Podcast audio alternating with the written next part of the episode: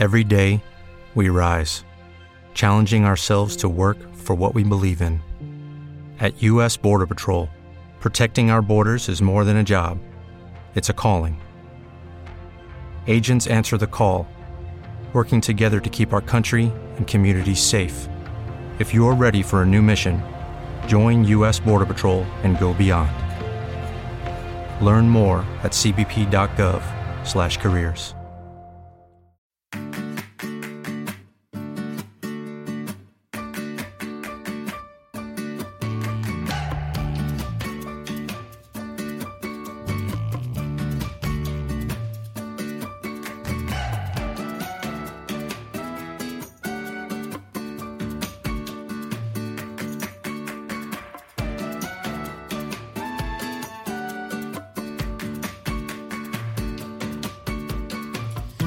Bienvenido al capítulo 3 de Eureka, tu podcast sobre innovación, productos y curiosidades sobre los mismos. Mi nombre es Fran Molina y si me lo permites, estaré encantado de poder compartir contigo este espacio de entretenimiento y aprendizaje.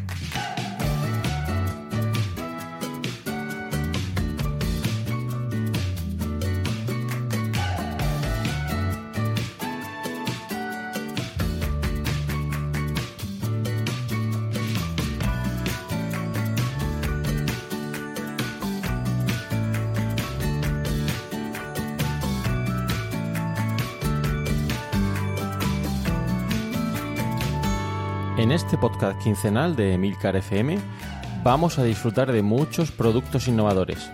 Analizaremos el éxito de alguno de ellos y, por qué no, el fracaso de aquellos que las compañías han tratado de enterrar. Te mostraré algunos conceptos claves de la innovación y la creatividad de manera amigable. Entrevistaremos a expertos en el campo de la innovación que con sus empresas han conseguido crearse un hueco en el mercado. Conoceremos las principales instituciones que fomentan y apoyan la innovación. Y por último, pero no por ello menos importante, rendiremos tributo a aquellos inventores que un día pensaron que podían hacer algo nuevo, algo diferente, algo que cambiaría la forma de pensar de la gente. Si te pica la curiosidad, Eureka es tu podcast. ¿Deseas saber más? Hola, ¿qué tal? Ya estamos en este tercer capítulo de Eureka. En primer lugar, quería daros las gracias a todos los que me habéis enviado sugerencias y comentarios sobre cómo ir mejorando el podcast eh, poco a poco. Espero tenerlas en cuenta y que vayamos con este podcast a más, lo consigamos que sea referente en temas de innovación. Vamos a empezar hablando de algunas noticias y eventos recientes relacionados con la innovación, como en otras semanas. A continuación vamos a tratar el tema principal de este capítulo, que esta semana va a ser el reloj Crazy Hours. Es un reloj muy curioso, es un producto singular, tanto en lo relativo a la fabricación como al diseño.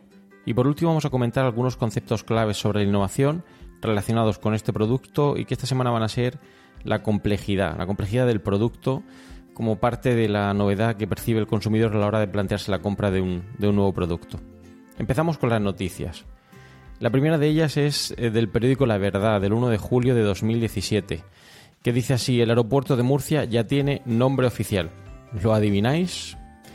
La Comisión de Política Territorial, Medio Ambiente, Agricultura y Agua aprobó que el aeródromo lleve el nombre del inventor del autogiro, Juan de la Cierva Codorniu. Sí, efectivamente. Es el producto del cual estuvimos hablando en el primer capítulo de Eureka, el autogiro y su inventor, Juan de la Cierva Codorniu. Eh, ha habido cierto debate político sobre el nombre escogido, si es el más idóneo o no, pero no es el objetivo de este podcast. Para ello recomendaría otro, como el de Están locos estos romanos, de la red de Milcar FM, donde debaten sobre diferentes temas con un tono bastante interesante. Lo, lo, interesante de este aeropuerto es que sigue sin estar operativo, es decir, tenemos un aeropuerto sin aviones. Sí, los murcianos somos así, tenemos un aeropuerto sin aviones. Y bueno, yo fruto de mi curiosidad le pedí a mi cuñado Juanjo que me acompañara al aeropuerto lo más cerca posible para ver qué tal era aquello. Y la visita al aeropuerto no fue muy, muy positiva. A mí me recordó un poquito a la película de los Langoliers de Stephen King del año 1995. No sé si la habéis visto, no quiero desvelaros todo el argumento. Simplemente deciros que bueno, la película se basa en en despegue de un avión con, lleno de pasajeros. En ese momento 10 pasajeros se quedan dormidos y cuando despiertan no hay pilotos o tripulación, solo quedan ellos. y consiguen aterrizar en un aeropuerto que está totalmente desierto y que suceden por una serie de cositas. Aparecen unos personajes que son los Langoliers, que son los encargados de devorar el, tiempo perdido. Pues sí, parece que el tiempo perdido también es un tema que vamos a tratar hoy con el tema del reloj y espero que el aeropuerto de Murcia pues recupere ese tiempo perdido y que pronto tengamos un aeropuerto con aviones que podamos utilizar. La siguiente noticia es sobre el ordenador eh, Mare Nostrum, un nuevo superordenador para Barcelona. Eh, noticia publicada en el periódico La Expansión el 1 de julio de 2017, que, cuyo titular dice así: El Barcelona Supercomputing Center estrena el cuarto modelo de su serie Mare Nostrum, un superordenador clave para análisis del Big Data en campos como la astrofísica, la ingeniería, la biomedicina o la física de materiales. Esto no es un ordenador personal de domicilio, es un ordenador importante. La inversión para ponerlo en marcha ha sido de 34 millones de euros, que se dice pronto, financiados por el Ministerio de Economía, Industria y Competitividad. Pero no es el único, de hecho ya teníamos el Mare Nostrum 3, que llevaba cuatro años en funcionamiento y este Mare Nostrum 4 es 10 veces más potente. ¿Qué aplicaciones tiene? Pues bueno, aplicaciones sobre análisis de datos de modelos 3D en la extracción de petróleo, análisis de cadenas de ADN para la detección y cura de enfermedades o investigaciones sobre el cambio climático. Otra noticia interesante que aparecía en el periódico El País el 6 de julio de 2017 que llevaba por título las zapatillas de 50 euros que arrasan entre los jóvenes. En el titular dice algo así como cuatro estudiantes consiguen crear un calzado, las Pompey, que triunfan por sus peculiares características. Bueno, son unas zapatillas de lona con llamativas suelas de color pastel. La idea es que ese color de la suela aporte un contraste al color de la lona. El precio aproximado de cada zapatilla, pues unos 50 euros. Y lo que han hecho estos emprendedores es apostar muy fuerte por los influencers y los sorteos en redes sociales han conseguido pues, que sea muy demandado por la gente joven que busca un producto para ir arreglado por informal. O como decía la famosa tonadillera Martirio, con mi chándal y mis tacones arregla pero informal. Cuatro madrileños de 25 años recién salidos de la universidad y que empezaron fabricando camisetas y sudaderas, pero pensaron que era mejor apostar por las zapatillas para resaltar ese valor de la marca. Eligen una marca que lleva por nombre Pompeyi, que proviene de Pompeya, que según dicen resurgió de sus cenizas y que es lo que hace todo emprendedor, caer y luego levantarse. Algunos datos sobre esta empresa. Pues bueno, invirtieron, hicieron una inversión inicial de 18.000 euros. El primer año facturaron medio millón de euros, el segundo año 2 millones de euros y el tercer año prevén llegar a 3,5 millones de euros. El 10% pues vendido fuera de España y cuentan con 17 empleados. Le deseamos lo mejor, esperamos que, que sigan vendiendo muchas zapatillas no solo en España, sino, sino fuera. Otra noticia es sobre la empresa Michelin, que eh, fue publicada en el periódico El País el 30 de junio de 2017, donde nos hablan sobre las ruedas del futuro, sin aire e impresas en 3D. Eh, el titular dice así, el fabricante de neumáticos presenta el diseño en el que trabaja para sustituir los actuales neumáticos de coche en un plazo de 15 a 20 años. Las ruedas, que llevan por nombre Visión, no se pinchan, no estallan, porque no están llenas de aire. Están hechas de caucho o un material similar que se va a imprimir en 3D. Y lo interesante es que son ruedas inteligentes, capaces de ofrecer información muy detallada sobre su estado en cada momento. Bueno, esperemos que lo consigan y si esto redunda en una mejora en seguridad y fiabilidad eh, de los eh, neumáticos, pues será muy bien recibido. Otra noticia que quiero traer hoy aquí es eh, una noticia publicada en el periódico El Mundo el 10 de julio de 2017 que lleva por título La mini ballesta ya supera en ventas al spinner en China. Sí, otra vez el spinner. Ya hemos hablado de ello en los dos eh, capítulos anteriores. Parece que no conseguimos librarnos del spinner y parece que este producto quiere conseguirlo. Es un artilugio, eh, pero no es un artilugio cualquiera. Es un inocente pedazo de plástico con rodamientos que giran, pero es mucho más peligroso y se está popularizando de forma viral entre los jóvenes chinos. Lanza palillos de madera con fuerza suficiente para ocasionar daños físicos a una persona y puede perforar un globo, atravesar una bombilla o una lata de refresco.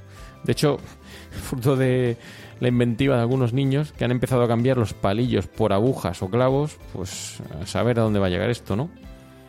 Y por último quería resaltar un artículo, artículo de opinión aparecido en el periódico La ABC el 9 de julio de 2017 que lleva por título Diseñadores perversos. Es un artículo muy interesante eh, que habla sobre la innovación. De hecho, el autor empieza diciendo algunas, algunos temas importantes sobre la innovación o citas. Dice que la innovación es necesaria y bien recibida cuando cambia y mejora, pero el cambio por el cambio, como la acción por la acción, es pura barbarie. Y tiene razón, ¿no? Hay que ver la innovación a dónde nos lleva. Eh, comenta el autor pues la importancia que ha tenido, por ejemplo, las ruedas para las maletas, que muchos hemos podido aprovechar y disfrutar, como hemos tenido que desplazar nuestras maletas por estaciones de tren, autobús o aeropuertos, y nos han facilitado el trabajo.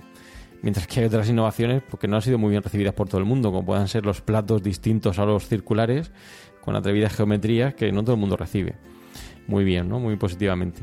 De hecho, el autor habla de un tema muy concreto, ¿no? Habla de la grifería de la ducha. Cada vez que va a un hotel y no sabe eh, cómo abrir la ducha, si funciona con célula fotoeléctrica o si se pone en marcha con el sonido de la voz. ¿Hasta qué punto realmente nos estamos complicando con la innovación o con el diseño, ¿no? En, ese artículo además aparece una imagen de un, de un banco, un banco donde la gente se sienta, pero que tiene una peculiaridad y es que está roto por la mitad, o sea, justo en, la mitad del banco eh, está roto y tiene una forma como de V. De forma que no puede ser utilizado nada más que por una persona, porque dos personas sentadas estarían muy apretadas y molestándose una a otra. Y en la foto aparece una persona eh, tumbada, con una postura poco, poco ergonómica, aprovechando esa forma de V, leyendo un periódico. Bien, ¿realmente es un banco útil tener un banco con ese diseño tan atrevido? No lo sé. Pero bueno, os recomiendo que leáis el artículo Diseñadores Perversos, como os decía, eh, que reflexiona mucho sobre el tema de la innovación, el diseño industrial y hasta qué punto la complejidad puede ser interesante. El tema principal del capítulo de hoy es el reloj Crazy Hours. ¿y por qué hemos elegido el reloj Crazy Hours? ¿Por qué he cogido este producto? Bien, porque es un, producto que todo el mundo hemos tenido reloj ¿no? en nuestra vida. Pero este producto, como veréis, es muy peculiar. De hecho, me recuerda algunos productos de mi infancia. Yo recuerdo cuando era más pequeño eh, de haber disfrutado de algunos relojes como el reloj calculadora, ¿no? Un reloj que tenía una pequeña calculadora que había que eh, presionar las teclas con mucho, mucho cuidado para conseguir poner las diferentes eh, fórmulas, los cálculos que quería realizar. O el reloj Transformer, ¿no? Que se desmontaba y podía hacer la forma de un robot y luego volverlo a cerrar y meterlo en el reloj. Por lo tanto, esa, primera, esos primeros relojes que van asociados a nuestra infancia y que alguno quizá pueda recordar si echa la vista atrás, pues nos han marcado, ¿no? Eh, a mí me lo hicieron estos dos relojes y, este cuando lo vi, pues también, como veréis ahora. De hecho, es curioso, pero leer la hora es lo primero que te enseñan al aprender un nuevo idioma. La gestión del tiempo siempre ha sido importante para las personas, como veremos más adelante. Bien, pero el reloj Crazy Hour, ¿en qué consiste este producto? Bueno, es un producto que fue lanzado en el año 2003 por la empresa de relojería Frank Muller. Es un reloj con una distribución aleatoria de las horas en la, esfera. ¿no? Los, números no están ordenados, sino que están totalmente desordenados respecto a su disposición original. No totalmente, porque hay algunos números que sí que están en su sitio. Yo tengo una imagen aquí delante y os lo voy a comentar, pero por ejemplo, el número 12 no está en su sitio, en su lugar hay un 8. El número 1 sí está en su sitio, pero a continuación debería ir el 2, pero está el 6. Luego debería ir el 3, pero está el 11 Luego está el 4, que sí que está en su sitio. Luego debería ir el 5, pero está el 9. Bueno, y así sucesivamente. Os pongo las notas del programa un, vídeo para que veáis el producto en sí. Es un producto que cuenta con 203 partes individuales que encajan con una precisión milimétrica, es decir, no es solo diseño, es que es a nivel eh, mecánico es un producto muy complejo. ¿Y cómo funciona? Porque preguntaréis si están los números desordenados, ¿cómo podemos saber la hora que es? Pues bien, la manecilla de la hora se sitúa siempre en el dígito correcto. ¿De acuerdo? Eh, gracias a un pequeño mecanismo de salto horario, como os explicaré ahora, saltará de un, de un dígito a otro cuando llegue el momento. Y la manecilla del minutero funciona de manera convencional, es decir, nos marcaría los minutos si los números estuvieran en su lugar eh, correcto. ¿Qué ocurre? Pues que en la manecilla del minutero va dando la vuelta y cuando llega al final, el reloj, eh, la manecilla de la hora pega el salto y pasa a la hora siguiente. Eh, eso hace que sea una lectura muy interesante porque la manecilla de la hora no se mueve durante todo el tiempo que la manecilla del minutero va moviéndose. ¿Dónde surge la idea? Pues la idea surge en unas vacaciones del, creador de Frank Muller en las Islas Mauricio y destaca que bueno en ese resort donde estaba disfrutando de sus vacaciones todo estaba completamente regulado, ordenado y eso motivó al relojero a crear un reloj que saltara las normas establecidas y de ahí surgió la idea de crear este reloj. El precio de este reloj, pues bueno, si lo queréis comprar es de 36.000 euros Eh, yo tuve la suerte de poder tener uno de imitación que me regalaron, pero lo, perdí. Y durante el tiempo que lo estuve llevando era muy curioso porque la gente te preguntaba qué hora es, ¿no? Y cuando le mostrabas el reloj se quedaban un poco sorprendidos porque no entendían la hora que era, ya que las, los números no estaban en su sitio o no estaban donde deberían estar. Pero vamos a hablar ahora un poquito del reloj. Hemos hablado del reloj concreto del Crazy Hours, pero vamos a hablar del reloj en sí. Y en primer lugar vamos a hablar de la gestión del tiempo, que siempre ha sido muy necesaria desde la antigüedad. De hecho, al principio el hombre primitivo necesitaba saber pues, cuándo sembrar y cuándo recoger las cosechas. Las civilizaciones de Mesopotamia o Egipto necesitaban una medida exacta del tiempo para que los sacerdotes pudieran prever acontecimientos como eclipses o crecidas de ríos.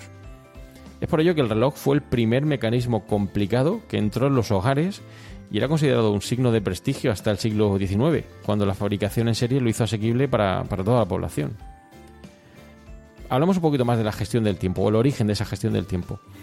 En el año 3000 a.C., los astrónomos babilonios fueron los primeros en dividir el día en 24 horas iguales y dividieron las horas en 60 minutos. Más tarde los egipcios dividieron el día de forma diferente. En el año 2150 más o menos antes de Cristo, fraccionaron el día y la noche en 12 horas cada uno. Desde la salida del sol hasta el ocaso transcurrían 12 horas.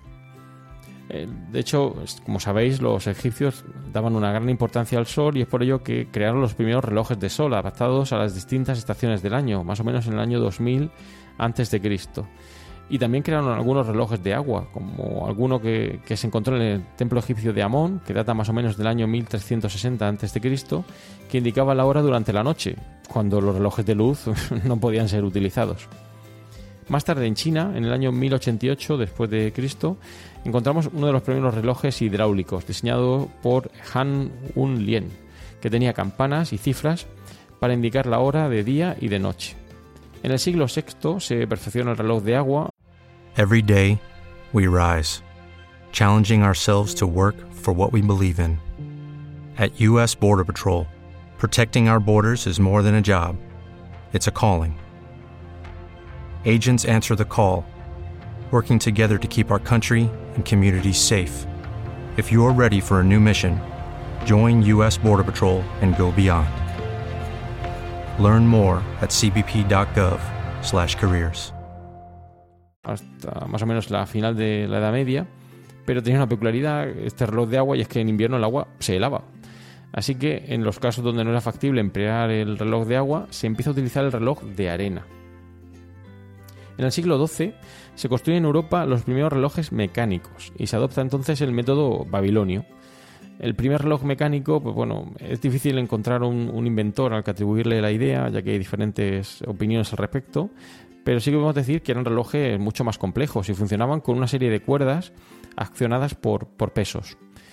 Se construyeron pues, para hacer sonar las campanas de centros religiosos y que los monjes supieran eh, cuándo debían rezar. En 1344 había un reloj público en el Palacio de Carracci de Padua, en Italia, eh, y, introducen un concepto nuevo, es el hecho de la gestión del tiempo para saber pues, cuándo hay que levantarse, cuándo hay que acudir al trabajo o volver a casa. En el siglo XV se inventa el reloj portátil, eh, que de nuevo pues, no está muy claro cuál es su inventor, hay diferentes opiniones al respecto, pero sí que sabemos que utilizaba un muelle en espiral que los hacía más ligeros y manejables.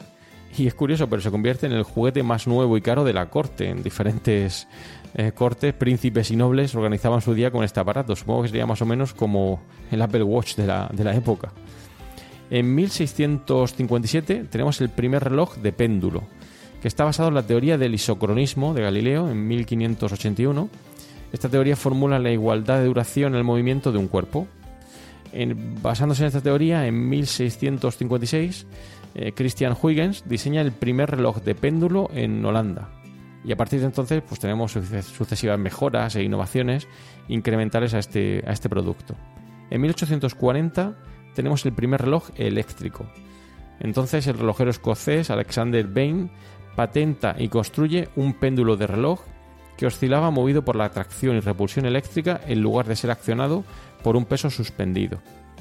En 1929 tenemos el primer reloj de cristal de cuarzo, Warren Alvin Marrison aplica los cristales de cuarzo a los relojes eléctricos y crea un estándar en el sector de la relojería. En 1948 eh, encontramos el primer reloj atómico, desarrollado por el físico estadounidense eh, Willard Frank Levy, que tiene una precisión de un segundo en 300 años y funcionan por el cómputo de oscilaciones naturales de ciertos átomos.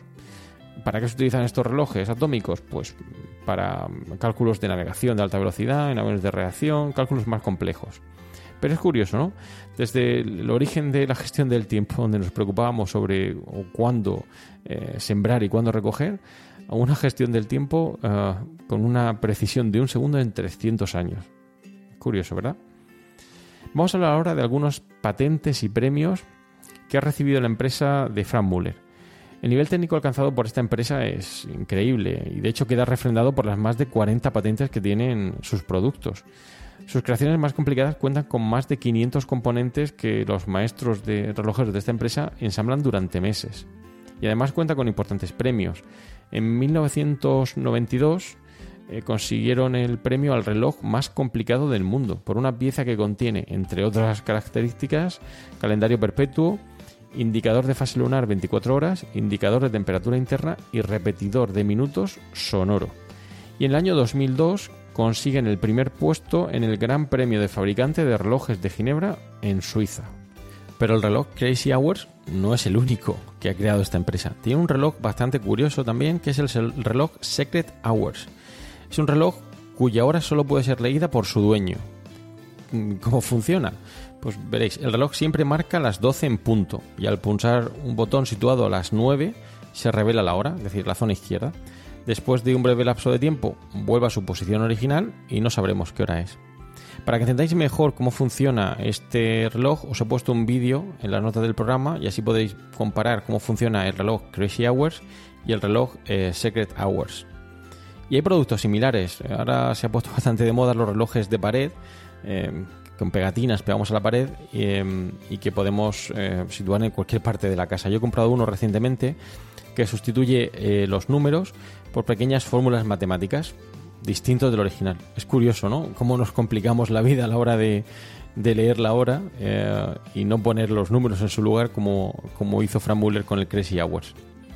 Ya voy a hablaros de algunas películas, en concreto algunas películas que han gestionado o que hablan de la gestión del tiempo. Eh, la primera de ellas es la película Náufrago, que supongo que habréis visto. Es una película de Tom Hanks, que básicamente se pasa toda la película tapado en una isla, mirando un reloj de bolsillo con una foto eh, en su interior de su, de su novia, de su prometida. Es curioso, pero en muchas escenas aparece esa, imagen, ¿no? Hanks mirando el reloj y, aunque la película habla del naufragio de esta persona en esa isla, resalta la importancia de la gestión del tiempo y cómo nos preocupamos por el tiempo y que en ocasiones pues deja de ser tan importante como cuando estamos atrapados en esa isla. Otra película muy recomendable es la película de Atrapado en el Tiempo del año 1993 de Bill Murray, eh, donde refleja qué es lo que ocurre en el Día de la Marmota. Es el 2 de febrero, es el día en el que los granjeros de Estados Unidos y Canadá predicen el fin del invierno cuando una marmota sale de su madriguera. Es una película donde el, protagonista repite una y otra vez el mismo día hasta, hasta que al final encuentra una salida a ese, a ese bucle en el que se encuentra. De hecho, para representar la vida real eh, de la situación del protagonista, atrapado en el mismo día una y otra vez, el equipo de producción decide parar, decidió parar los relojes durante todo el rodaje, todo el rodaje. Es decir, los relojes estuvieron parados eh, sin moverse durante todo el rodaje para que el personaje se metiera, Bill Murray se metiera en el personaje. Y otra película muy interesante que habla también del tiempo y de la importancia del tiempo es Regreso al Futuro, que, refleja tres fechas claves. El presente, que sería el 26 de octubre de 1985, el pasado, que sería el 12 de noviembre de 1955, y el 21 de octubre de 2015, que sería el futuro, que hoy en día es pasado para nosotros. Y es curioso como en esa película aparecen algunos productos que más o menos han hecho realidad y otros que no, no son tanto. Pero sí que me gustaría, si lo sabéis, porque no lo he encontrado, el porqué de estas eh, fechas concretas, si se eligieron de manera aleatoria o realmente se escogieron por algún motivo. Y vamos a hablar ahora del inventor, de Frank Muller, el inventor del reloj Crazy Hours o del reloj Secret Hours. El inventor nació en 1958 en, en Suiza. A la edad de 15 años entra en la escuela de relojería y a principios de 1980 se gradúa en la escuela de relojería de Génova. En los años siguientes se forja una reputación reparando relojes de bolsillo de alta calidad. Y con el tiempo se vuelve un apasionado de la complejidad de los mecanismos y piensa en realizar sus propias creaciones. En 1984, Frank Muller diseña su primer reloj de muñeca. En esta época ya hay numerosos clientes privados que realizaban encargos al relojero suizo. En 1991 crea su empresa y pronto sus diseños se hacen famosos en Europa y en Estados Unidos. En 2011 crea el turbillón más grande del mundo para un reloj de pulsera, el gigaturbillón, cuya jaula mide 20 milímetros de diámetro, el doble de, lo que sería normal. Y en 2012 crea el turbillón más rápido del mundo, el Thunderbolt, que completa una rotación cada 5 segundos, cuando lo habitual son 60 segundos. Además, este año, en 2017, se han cumplido 25 años de su creación, de la creación de la empresa de Frank Muller. Hoy en día su empresa fabrica un número limitado de relojes para clientes privados muy selectos. Las ventas estimadas de la empresa se acercan a los 300 millones de euros, produce unos 50.000 relojes al año y el precio medio de cada reloj se sitúa en unos 38.000 euros.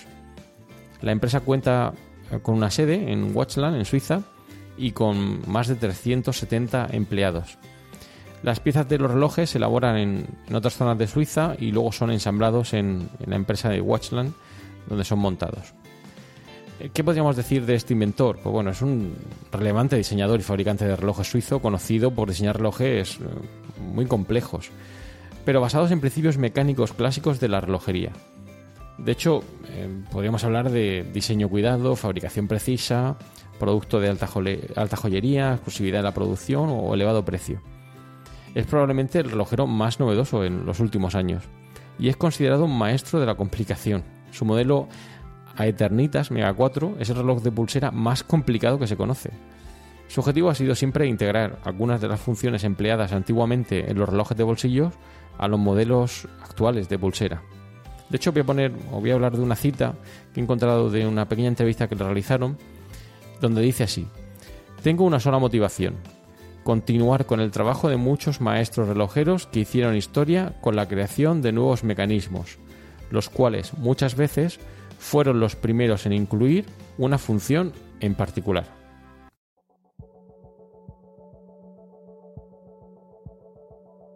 Permíteme que te presente uno de los podcasts de Milcar FM.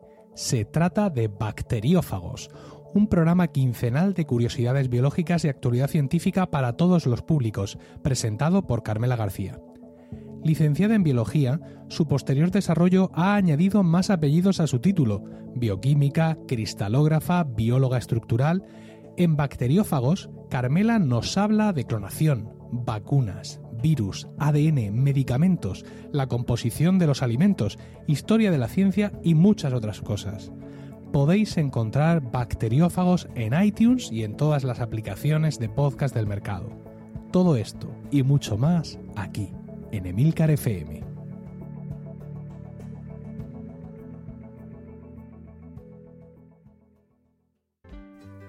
Muy bien, y vamos a hablar ahora de la terminología, de conceptos claves relacionados con la innovación, que como os he dicho, esta semana iban a ser la complejidad del producto, que he escogido por la relación que tiene con el producto de Crazy Hours, de lo complejo que ha sido su diseño y lo complejo que es leerla ahora. A la hora de medir eh, la complejidad, eh, tenemos que empezar por la novedad del producto. El consumidor cuando va a plantearse la compra de un nuevo producto percibe una novedad en ese producto. Esa novedad puede ser entendida tanto desde la óptica de la empresa como desde la óptica del consumidor. En el caso de la novedad del consumidor, eh, uno de los trabajos más sobresalientes que analizan dicha novedad es el trabajo de Rogers del año 1995, que os pongo en las notas del programa, y defiende o sostiene que hay cinco dimensiones que eh, explican esa innovación eh, o punto de vista de la innovación para el cliente, que serían la ventaja relativa, la compatibilidad, la complejidad, la prueba y la observación. Por lo tanto, la complejidad sería una dimensión del grado de novedad del producto para el consumidor. Hay otros trabajos que añaden otras dimensiones, ¿no? como serían los costes de la innovación, la incertidumbre asociada a la innovación, el valor social o los programas de marketing centrados en la innovación. Pero sin duda el trabajo de Rogers, eh, como decía, es el que mejor explica o refleja ese grado de innovación del producto para el consumidor. Otros autores hablan del esfuerzo necesario para que el consumidor aprenda a utilizar o a adoptar el nuevo producto como una barrera para la compra y uso del nuevo producto. Pero esto ya es un término más relacionado con costes de cambio que no vamos a tratar en este programa. Por lo tanto, la complejidad es una dimensión de la novedad del producto para el consumidor que percibimos a la hora de plantearnos la compra de un nuevo producto. ¿Qué es lo curioso? Pues lo curioso es que a priori cabría pensar que todos buscamos un producto de menor complejidad, pero no siempre es así. Tenemos el ejemplo del reloj Crazy Hours, que como hemos visto, hace que la lectura de la hora sea mucho más compleja que en cualquier otro reloj. Pero nos llama la atención y hay consumidores que pagan un precio extra por dicho producto. Puede ser un beneficio emocional, una atracción por el diseño, pero sin duda está ahí y se vende. Y no solo en este producto, eh, esto pasa en muchos productos hoy en día. Por ejemplo, en el sector del automóvil, eh, los productos de hace, los coches de hace 20 años eh, tenían un manual de instrucciones que era casi una guía de inicio rápido. Y hoy en día los manuales de instrucciones de los coches son casi enciclopedias. Resulta muy difícil aprenderlos o entender todas las funciones de, los coches. Antes te enseñaban cómo funcionaba el intermitente, las luces y cambiar el canal de radio y hoy en día solo el funcionamiento del equipo de música en un coche es eh, muy difícil de entender. Por lo tanto, la novedad eh, explicada desde el punto de vista de la complejidad a priori nos diría que eh, frena esa innovación, pero no siempre es así. De hecho, algunos trabajos sobre el grado de novedad del producto para el consumidor reflejan la interrelación entre los diferentes factores enunciados por Roger, como la ventaja relativa, la compatibilidad o la complejidad. Pero bueno, no tenemos eh, más tiempo para hablar de todas estas dimensiones, iremos poco a poco desgranándolas en otros capítulos de Eureka. De momento, quedaros con la idea de que la complejidad no siempre es un freno a la adopción de un nuevo producto, aunque a priori podríamos pensar lo contrario. Y hemos llegado al final del podcast de hoy. Espero que te haya resultado interesante y que hayas aprendido algo más sobre el reloj Crazy Hours, el reloj Secret Hours y de la empresa Frank Muller, del cual, eh, de la cual hemos hablado hoy. Te dejo en las notas del programa algunos enlaces interesantes que espero sean de tu agrado. Es importante que veáis los vídeos de Secret Hours y Crazy Hours para que veáis cómo funcionan, el pequeño salto que pega la aguja del reloj que os comentaba anteriormente. Gracias por escuchar Eureka y espero tus comentarios sobre estos y otros temas relacionados con la innovación y los nuevos productos. Estaré encantado de recibir esas sugerencias eh, para ponerlas en práctica en futuros episodios o capítulos de, Eureka. Puedes realizar tus comentarios o contactar conmigo en la dirección emilcar.fm barra eureka, por correo electrónico en eureka.fjmolina.com y los otros medios de contacto que encontrarás en emilcar.fm. No olvides escuchar el resto de podcast de Milcar.fm, donde podrás aprender muchos temas interesantes y de actualidad. Y para terminar, como siempre, una frase célebre de un inventor que hizo historia con sus productos, Steve Jobs. Eh, yo también soy fan del mundo Apple. Esta cita de Steve Jobs dice así, Tu tiempo es limitado, de modo que no lo malgastes viviendo la vida de alguien distinto. Muchas gracias y propicios días.